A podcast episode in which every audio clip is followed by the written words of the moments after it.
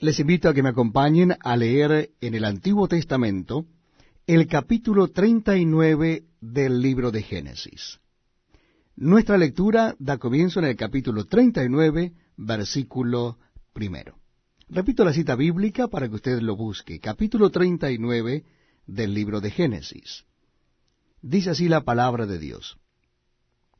Llevado pues José a Egipto, Potifar, oficial de Faraón, capitán de la guardia, varón egipcio, lo compró de los ismaelitas que lo habían llevado allá.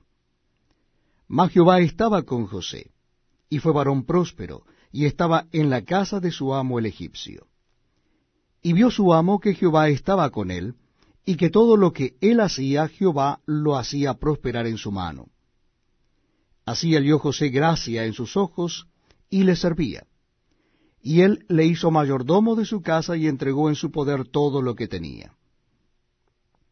Y aconteció que desde cuando le dio el encargo de su casa y de todo lo que tenía, Jehová bendijo la casa del egipcio a causa de José, y la bendición de Jehová estaba sobre todo lo que tenía, así en casa como en el campo. Y dejó todo lo que tenía en mano de José, y con él no se preocupaba de cosa alguna, sino del pan que comía.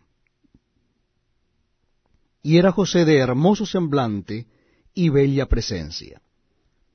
Aconteció después de esto, que la mujer de su amo puso sus ojos en José, y dijo, Duerme conmigo. Y él no quiso. Y dijo a la mujer de su amo, He aquí que mi señor no se preocupa conmigo de lo que hay en casa, y ha puesto en mi mano todo lo que tiene.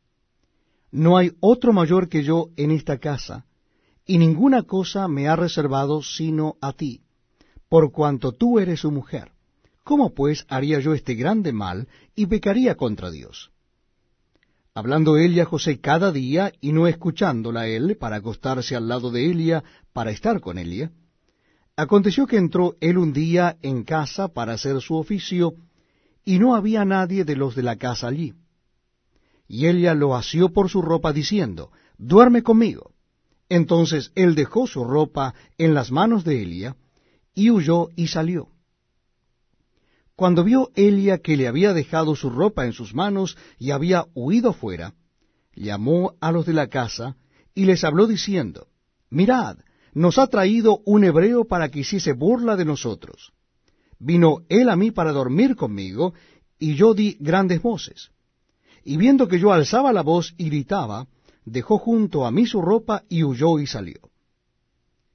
Y ella puso junto a sí la ropa de José hasta que vino su señor a su casa.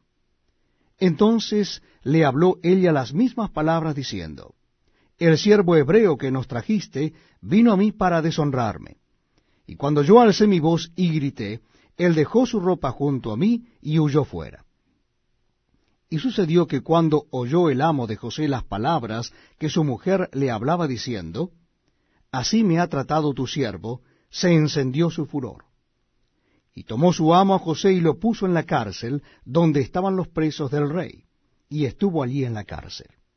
Pero Jehová estaba con José, y le extendió su misericordia, y le dio gracia en los ojos del jefe de la cárcel. Y el jefe de la cárcel entregó en mano de José el cuidado de todos los presos que había en aquella prisión. Todo lo que se hacía allí, él lo hacía. No necesitaba atender el jefe de la cárcel cosa